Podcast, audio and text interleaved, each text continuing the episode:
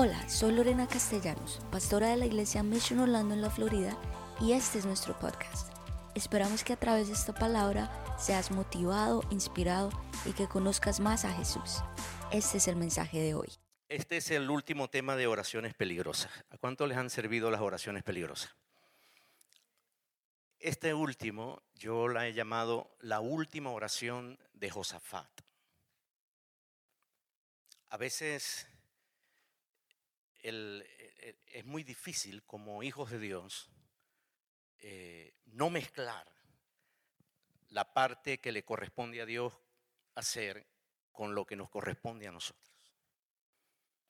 Y a veces intentamos tomar el lugar de Dios para solucionar problemas y vamos al fracaso.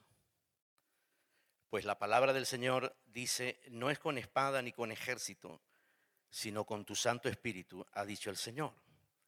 Y cuando entendemos que Dios es un Dios todopoderoso, y a medida que vamos en la vida solucionando problemas, algunos los solucionamos nosotros, otros nos ayudan a solucionarlo, pero la idea de Dios es que Él es el Dios todopoderoso y Él quiere solucionar todos tus problemas. ¿Cuántos dicen amén?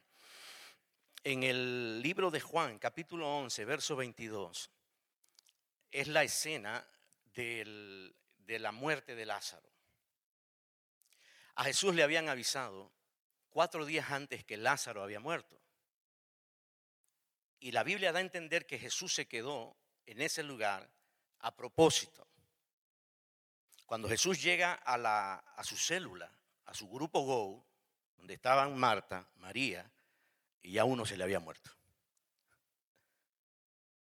Llegó y de repente la hermana de Lázaro le dice, Señor, si hubieras estado aquí, Lázaro no hubiera muerto. Pero Jesús le dijo, no te he dicho que si crees verás la gloria del Señor. ¿Cuántos han visto la gloria del Señor en Misión Orlando? A ver, amén. Y le dice, sí, Señor, yo creo. Y ella le dice estas palabras, también sé que aún ahora, dirá el que tienes a tu lado, sé que aún ahora Dios te va a dar la victoria. ¿Cuántos dicen amén?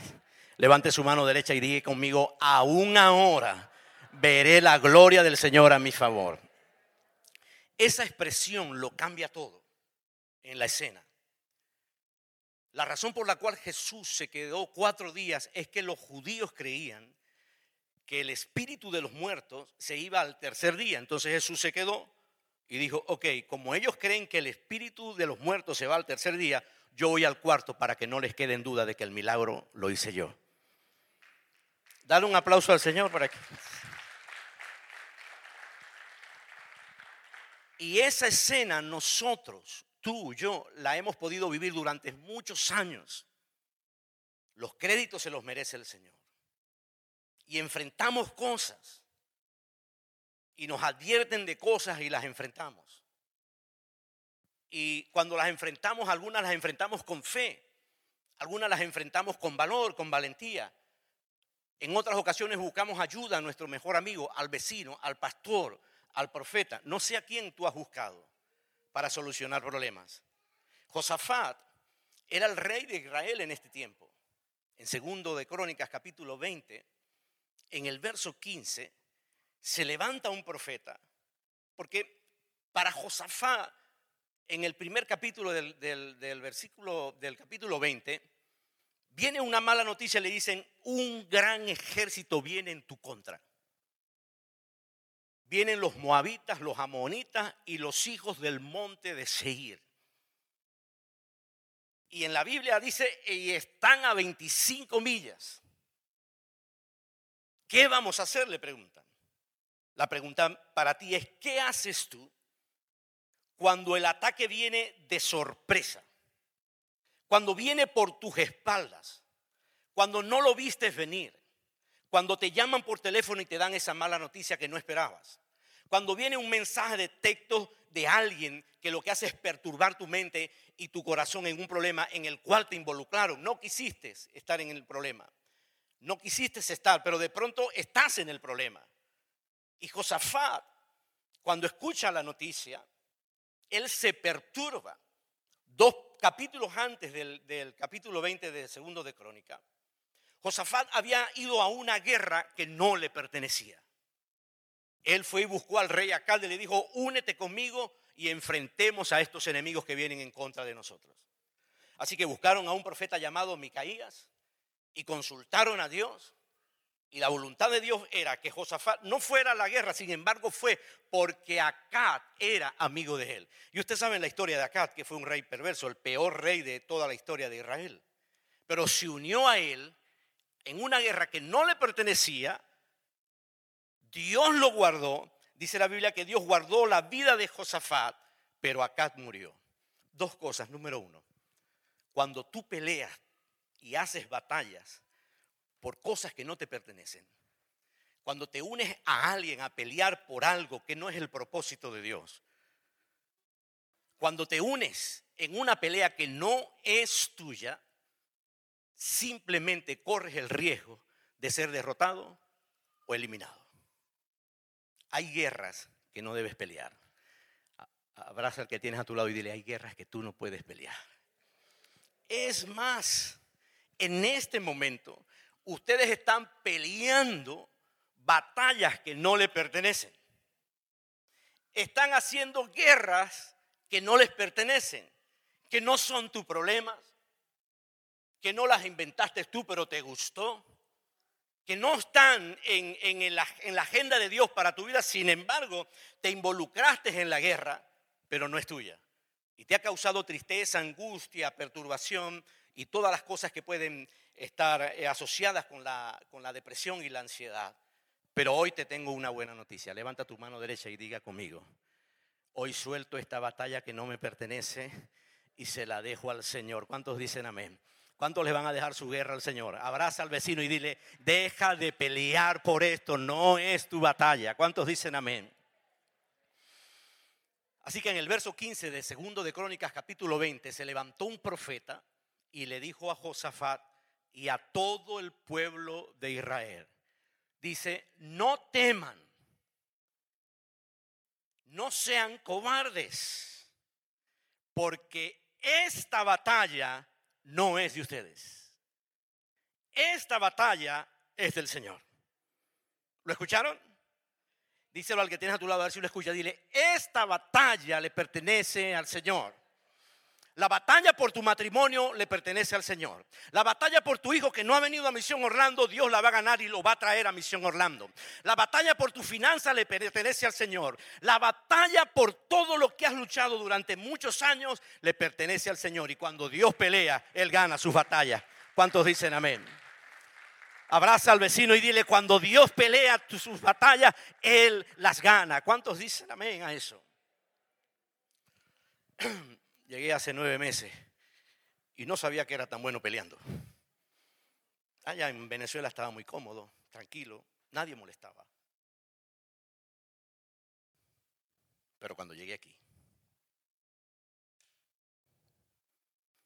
¿cuántos han dicho alguna vez cuando llegué aquí?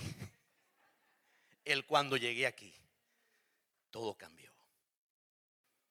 Y empiezo a luchar batallas con enemigos inesperados. Uno no se los imagina. Algunas batallas las busqué, otras no. Por la ignorancia me metí en cosas que no sabía. Hasta que una vez le dije al Señor, ¿y entonces? ¿En dónde está la palabra que me dijiste? Yo te hablé, yo te llamé, yo te traje y yo haré prosperar tu camino. Tengo nueve meses confesándola. Y la única parte que no se cumple rápidamente, haré prosperar tu camino. Esa sí se tarda. Él me habló, reuní a mi familia y dije, nos vamos. Papi, que vamos a ayunar y a orar. Yo no voy a orar ni a ayunar, ya Dios me habló. Y cuando Dios habla hay que obedecer inmediatamente. 2019, el pastor César me había dicho en el 2014, Francisco, sal de Venezuela con tu familia, la cosa se va a poner peor. Y no le hice caso. Cuando me vio aquí, Francisco, al fin te viniste. Las, las batallas que tú peleas, lo único que te garantizan es que las vas a perder. Pero cuando tú dices, el que está en mí es más grande que el que está en el mundo. Cuando tú dices, Dios está conmigo, mayor es el que está en mí, el aspecto de las cosas empiezan a cambiar a tu favor y tú empiezas a, celebrar la victoria. ¿Cuántos dicen amén? Diga conmigo, a partir de hoy voy a celebrar la victoria pero dígalo con fe, dile al que tienes a tu lado, mira, voy a celebrar la victoria de nuestro matrimonio, voy a celebrar la victoria financiera de mi negocio, de mi familia, voy a celebrar que mi hijo va a venir a este lugar, voy a celebrar que mi esposo se va a postrar en la presencia del Señor, voy a celebrar, ¿a cuántos les gusta celebrar? A ver, Misión Orlando celebre, diga conmigo, voy a celebrar la victoria del Señor. Así que Josafat peleó su última batalla porque después de esta batalla él murió. Y lo que hizo fue postrarse en la presencia del Señor. Y él decía, Señor, ¿no es esta tu tierra? ¿No es este el lugar que le diste a los hijos de Israel? ¿No fuiste tú, oh Dios Todopoderoso, quien dijo que nos iba a dar esta tierra Hoy nuestros enemigos nos enfrentan. Los hijos de Moab, los hijos de Amón y del monte de Seir vienen a sacarnos del lugar que tú nos diste a nosotros. Oh Dios, no hay en tu mano tal poder para derrotarlos. Estamos angustiados y parecemos derrotados, pero tú eres el Dios todopoderoso. ¿Cuántos dicen que tienen un Dios todopoderoso? A ver, levante, diga conmigo, tengo un Dios todopoderoso. Y cuando él hace esa oración postrado y todo el pueblo de Israel, el aspecto de las cosas cambia porque Josafá estaba acostumbrado a enfocar toda su fuerza en el problema. Pero aquí él enfocó, hizo su enfoque al Dios Todopoderoso. Tienes que cambiar de enfoque. No es el problema, es Dios quien te da la victoria. No es la paz que vas a tener si arreglas el problema, es la paz que vas a tener si Dios soluciona el problema, porque Él es Dios todopoderoso. ¿Cuántos dicen amén? Cambia tu enfoque. Saca tus ojos del problema y de la circunstancia y enfócate en el Señor. Y voy a decir algo. Muchos de ustedes hoy tienen que tirar la toalla y dejar de pelear. Bajarse del ring, lanzar la toalla y dejar que el Todopoderoso se suba en el ring de tu vida y pelee por ti. ¿Cuántos dicen amén? Abraza al vecino, dale un beso en la frente y dile, wow, Dios va a pelear por mí ahora. ¿Se imaginan eso? Que Dios pelee por ti. ¿Ah? Que Dios pelee por mí y me ayude a favor de mi de mi esposa no está aquí, está orando.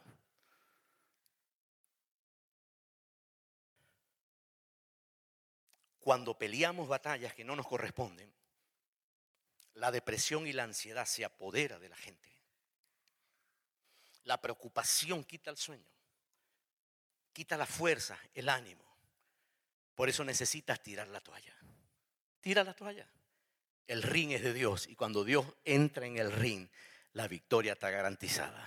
Lo que más me gusta de Dios es que Él pelea por mí y yo me quedo tranquilo, pero el botín me pertenece a mí. ¿Cuántos dicen amén? Levanta tu mano derecha y di conmigo, el botín me va a pertenecer ahora. Mira, deja de pelear por tu esposo. Deja de regañar tanto a tu esposo. Abrázalo todos los días. Sóbale la cabecita y dile, mi amor, tú eres una batalla que yo perdí, pero Dios la va a ganar a mi favor. ¿Cuántos dicen amén? ¿Cuántas mujeres dicen amén? Amén. No lo angusties tanto, no lo persigas tanto, no lo fustigues tanto. A tus hijos, ahí está, al lado de la esposa, Dios mío. A tus hijos no los persigas tanto, déjalos tranquilos. Yo crecí con mis hijos en medio de vigilias. Isaías, Abigail, Paulo y Efraín, esos dormían en el púlpito, dormían debajo de las tarimas, de las sillas, y todo el mundo decía, pastor, usted no corrige a sus hijos, que no sé qué. Yo les decía, esos que ustedes ven ahí, algún día serán pastores, profetas, músicos, y esa es la forma de Dios de entrenarlo, debajo de las tarimas. Tranquilo, no se preocupe. Ahí están tocando batería, tocando, cantando en la producción. Porque yo no peleo esas batallas. De adolescente empezaron, crecieron y vinieron otros problemas. Vinieron problemas de adolescente, vinieron problemas de, jóvenes, vinieron los enemigos de Israel en mi contra a visitar a Abigail. Y entonces yo me enfurecí una vez y me amargué tanto. Y yo decía, no es de Dios. Y no es de Dios. Gloria a Dios que no fue de Dios. Pero tuve que soltarlo y decirle, Señor, pelea por mí. Pelea por mí. Abigail de bebecita no dormía nada. Señor, que duerma. Y yo le cantaba, le compuse canciones. A dormir sin temor, a dormir. En, en, la, en la sala, en la almohada, en donde sea, ella se quedaba dormida. Pero cuando yo la llevaba al cuarto, a su cama. Y una vez dije, no, yo no voy a pelear más por esto. La dejé llorar. Y llora y llora y llora, casi toda la madrugada llorando. Se cayó. Y dije, gracias Señor. Se durmió. Gloria a Dios. Estaba muy contento. Tres minutos después el, escucho el pam, pum, pum. Se cayó. Estaba trepando la cuna y brincó de la cuna hacia mi cama y no cayó en la cama, sino en el piso. Así que yo dije, bueno, Señor, segunda opción. La agarré, la puse en el medio de mi esposa y yo, duérmete ahí todo el tiempo que tú quieras, si quieres hasta los 20 años, pero yo no voy a sufrir más por esto. En paz me acostaré y así mismo dormiré y le gané la batalla. Padre sin vergüenza y tal y no sé qué, no importa, pero estoy dormí feliz todos esos años. A ver, ¿qué, batallas tienes ahorita? ¿Qué batalla financiera? yo, yo tenía una batalla cuando llegué aquí como pastor. He pastoreado una iglesia por más de 23 años. Y soltarla no fue fácil. Y cuando oré al Señor, le dije, Señor, entrego tu iglesia. Yo estoy aquí en Misión Orlando, no estoy pastoreando. Pero siempre le dije al Señor, ¿qué se sentirá ser discípulo? Porque a veces uno, los pastores, no entiende a los discípulos. No entienden por qué hacen tantas cosas extrañas. Ahora me tocó a mí ser discípulo. Y le dije, Señor, ¿quién me mandó a mí a decirte que quería ser discípulo? Así que me empecé a comportar como discípulo. Sí, Pastor Julián, no hay problema. Ah, cuando tengo un problema, Pastor Julián, ayúdeme con esto. ¿Ah? Y empecé a ser discípulo. Y la pastora Lorena, Pastor Francisco, quiero que se encargue de la oración. No hay problema. Nunca me encargué de la oración en la iglesia. Pero aquí sí. Y todas estas batallas personales, miren, corremos el riesgo en las batallas personales hacernos tener el espíritu de autocompasión. Esa es la peor derrota que puede tener algún cristiano. Pero cuando tú te enfocas en el Dios Todopoderoso, cuando tú tiras la toalla, te bajas del ring y te sientas ahí y ves cómo Dios peleas, tú dices, wow, Dios es un campeón. Como lo dice el, Éxodo, Jehová es mi guerrero. ¿Cuántos dicen Él pelea mis batallas. Dale un aplauso al Señor. Él pelea tus batallas, pelea las vías, pelea las de tus hijos. Ten paz, porque eso que vino de repente, eso que vino a tus espaldas, no contabas con eso. No vino a destruirte ni vino a destruir a tus hijos. Vino para que tú sepas que el Dios Todopoderoso tiene control de tu vida, de tus hijos, de tus circunstancias, porque Él es el único que puede ganar la batalla por ti y darte el botín. ¿Y cuál va a ser el botín? El botín va a ser una bendición, lo que esperas de parte del Señor. Tus hijos no son tus enemigos. La enfermedad de tu hijo no es tu enemigo, tu esposo no es tu enemigo. Peleamos contra carne, no peleamos contra carne y sangre, sino contra seres espirituales. Y todos tenemos los mismos enemigos. La carne, el mundo, nosotros mismos. Pero cuando le damos lugar al Señor, cuando nos enfocamos hacia Él, todo cambia. Y Dios quiere cambiarte hoy en esta mañana. Hay algunos aquí que están muy cargados por situaciones personales. Josafat se reunió con Acad en un yugo desigual y casi lo matan. Porque da, la da a entender que allí Josafat quería demostrar que él tenía fuerza, que él lo podía hacer. Pero ustedes saben, y yo también, apartados del Señor nada puedes hacer.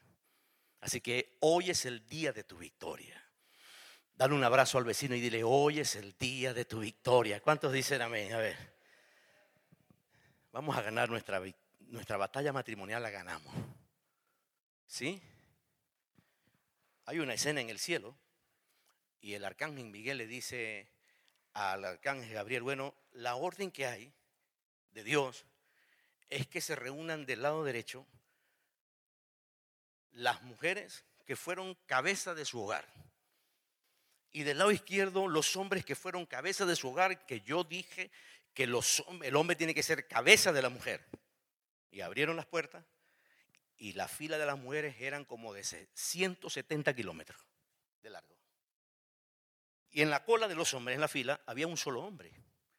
Y el arcángel Gabriel le dice, wow, impresionante. ¿Cómo lograste estar en esta fila? Si mira todas las mujeres que hay que sometieron a su esposo. Solo tú triunfaste, solo tú fuiste la cabeza de tu hogar. Explícame cómo. Y el hombre le responde, no sé, mi esposa me dijo que me quedara aquí.